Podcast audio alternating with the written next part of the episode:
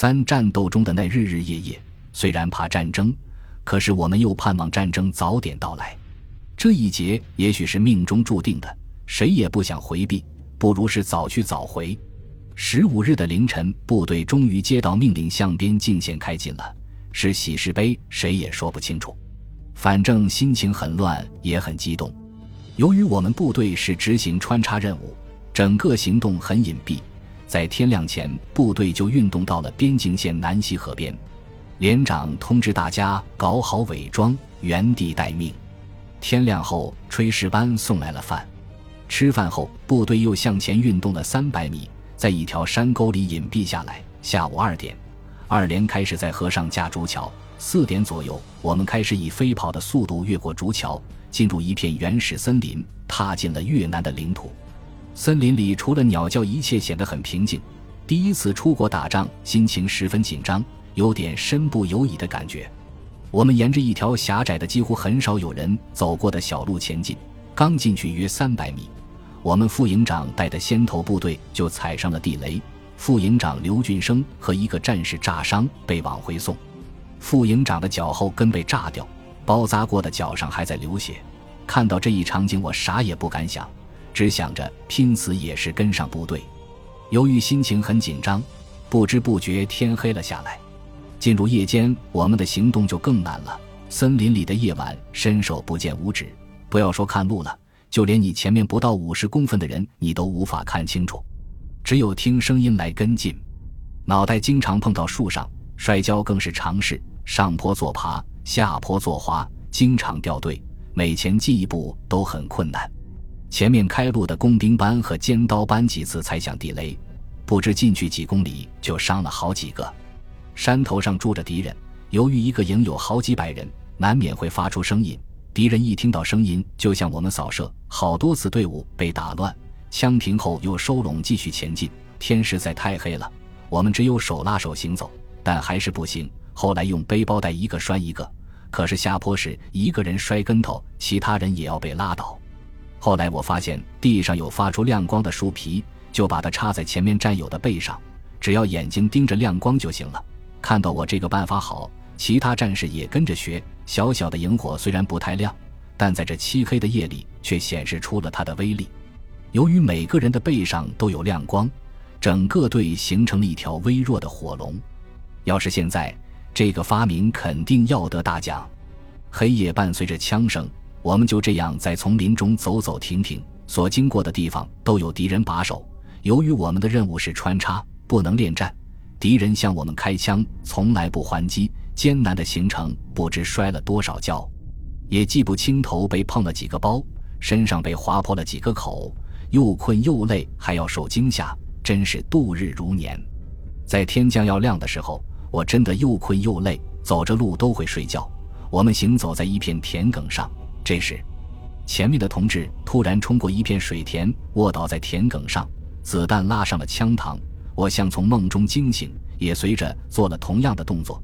这一下瞌睡也醒了，我浑身打了个冷静，也不知道是发生了什么事。卧倒后静静一听，前方不远处有声音，连队派人前去侦查，原来是一个水车发出的声音。一场虚惊后，部队继续前进。天总算亮了，这时我才看清楚整个部队的情况：有的战士满脸是泥，有的衣服划破了一个大口，有的帽子被挂掉了，露出个大亮蛋。总之千奇百怪，有点滑稽。跟在我们后面的八班只有一个战士跟上了队伍。其他的人都失散不知去向，跟在八班后面的是一个之前民兵排，主要负责运送弹药、干粮和伤员。这一夜的行军，他们两死一伤。大约在六点半，我们来到了一条河边，这里没有桥，只有淌水过去。河水不深，我看到在河的对面有一个村庄，两个背着枪、穿着便服的越南男人在看着我们。因为他们没有开枪，对我们没有什么威胁，所以我们也没有理他。过河后，我们走进一条山径，两个越南姑娘面带笑容从我们的队形中穿过，走进了另一条山沟。约过了五分钟，从两个越南姑娘去的那边山上突然响起枪声，我们的队伍被打得七零八落。可能是那两个人去山上报信了，我们营长很生气。当场派了一个连把那个据点的敌人消灭了，活捉了那两个姑娘，缴了那两个男人的枪。部队又继续前进。大约在早上八点钟，我们来到了七号公路附近的一个高地上。由于这一路全部是山坡，林密坡碑，战士们一路都是跑步前进，个个累得上气不接下气。再加上一天没有吃东西，肚子又饿，一到高地，一个个累得趴在地上动弹不了。我也累得一屁股坐到地上不想动。当时我也搞不清这里是不是我们穿插的位置。一连和二连先到达。他们已经分散在公路两边布置防御了。连长叫我们分散休息。我拿出压缩干粮和水吃了起来。配属我连的重机枪班围成一个大圈在吃东西。刚过了一会，从我们来的方向打来了炮弹。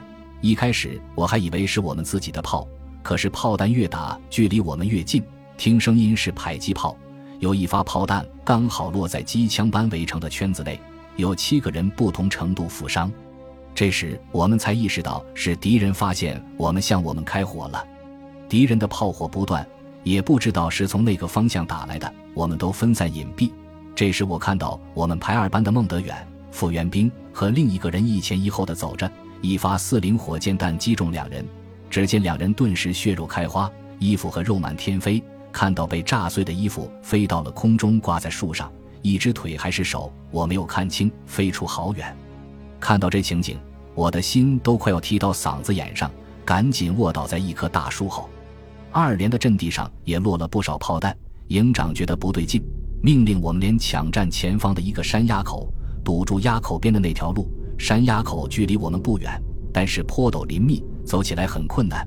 我们穿过公路，进入了一个条沁沟，翻过了一座山，找到了一条小路，正准备往前走，突然前面的同志急速卧倒。我预想可能是碰到敌人了，也跟着卧倒，并做好射击准备。后来才知道，原来是在约八百米的地方发现了敌人的炮兵阵地，这是个预想不到的情况。连长用报话机向营里汇报，情况有了变化，不能按照原计划行动了，我们只好原地待命。后来我们回到了山的反前面，这时敌人开始向我们开火，只听见到处炮声隆隆。也不知怎么搞的，全营的人都凑到了一起。大家都是第一次出国作战，难免有点惊慌。满山是人混在一起，到处东躲西藏，乱成一锅粥。干部也无法指挥，乱了好一阵才稳定下来。炮连连长请示营长用迫击炮打敌人的炮兵阵地，营长同意了。我看到炮连连长指挥六门炮向敌人射击，六零迫击炮威力实在是小了。打了半天，一点效果也没有。敌人的炮火仍然向我们疯狂的轰炸。跟随我营穿插的副团长指挥他带的侦察班去摸敌人的炮兵阵地，被敌人封锁在了一个山凹里，进退两难。五个人被打死了两个，其中有一个是战前从我们连队调特务连去的，叫王启明。我们排长带着我们准备到山井里隐蔽。副团长看见我们过来，就对我们排长说。小李，我们排长是河南人，叫李运书。你带你们排想办法，把被困在山凹里的三个侦察兵掩护出来。排长受命后，就把爆化机和炸药包交给副团长，率领我们跑步前进。由于是第一次接受任务，心情紧张到了极点，脚下生风，跑得飞快。不一会，我们来到了一座山顶上，顺山顶往下一看，在山腰有个凹的，侦察班被前方敌人的火力封锁在里面。前进和后退都会暴露在敌人的火力之下。我隐隐的看到死在那里的两个战士，也看到了敌人工事和暗堡里射击的硝烟。当时我们十分气恼，全排排成一字形，向敌人的火力点一阵猛射。由于我们人多火力猛，同时又居高临下，敌人的火力很快就被压了下来。看到侦察兵已经撤出，我们也返回，准备去找连队。由于山上的树林实地太密。下庆的路半天找不到，转了好几个地方都下不去。我看到一连的一个班也在找路下山，一个兵的屁股被炸了一个洞，两个战友扶持着他，看到他的样子好痛苦。我们在山上继续转了一会，这时可能是我军的炮火开始炮击敌人的炮兵阵地，只听到炮声隆隆，可是炮弹没有打着敌人，反而打到了我们所在的山上。我和我班的广西兵陆干正一前一后走着，这时我听到一发炮弹声音开始很大，后来越来越近，发出簌簌的声音，感觉炮弹已飞到面前。我来不及多想，潜意识的一转身，抱住陆干正，翻滚到一个越军刚挖好的露天隐蔽坑里。人还没有落到坑底，炮弹就在距离坑源不到两米的地方爆炸了。坑源被炸塌，泥土把我俩埋了半截。我来不及拍打身上的泥土，连滚带爬冲向庆沟。这一下路也有了。来到庆底，我们排的其他人也都在下面。我们坐下，喘了口气，定了定魂，喝了点庆沟水。这时候天快要黑了，连队不知去了什么地方。排长说：“我们要想办法找到连队。”他派了四个战士分头寻找部队。我们在原地休整了一会，不一会，派出去的战士回来说：“没有看到我们连队，但后面就是公路，路上有我们的另一个部队。”排长和几个班长商量后，我们就上了公路上。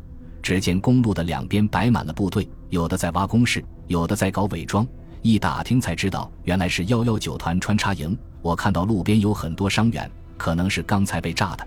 在路边还有一个卫生所，我们把一连的那个伤员交给了他们，并打听了一下我们营的位置。之后，我们顺着公路往前走，找到了二连。天黑下来了，我们连队不知道去了什么地方，只好随二连来到了一个山上。排长分了一段山，让我们班把守。我们开始构筑工事，准备在这里过夜。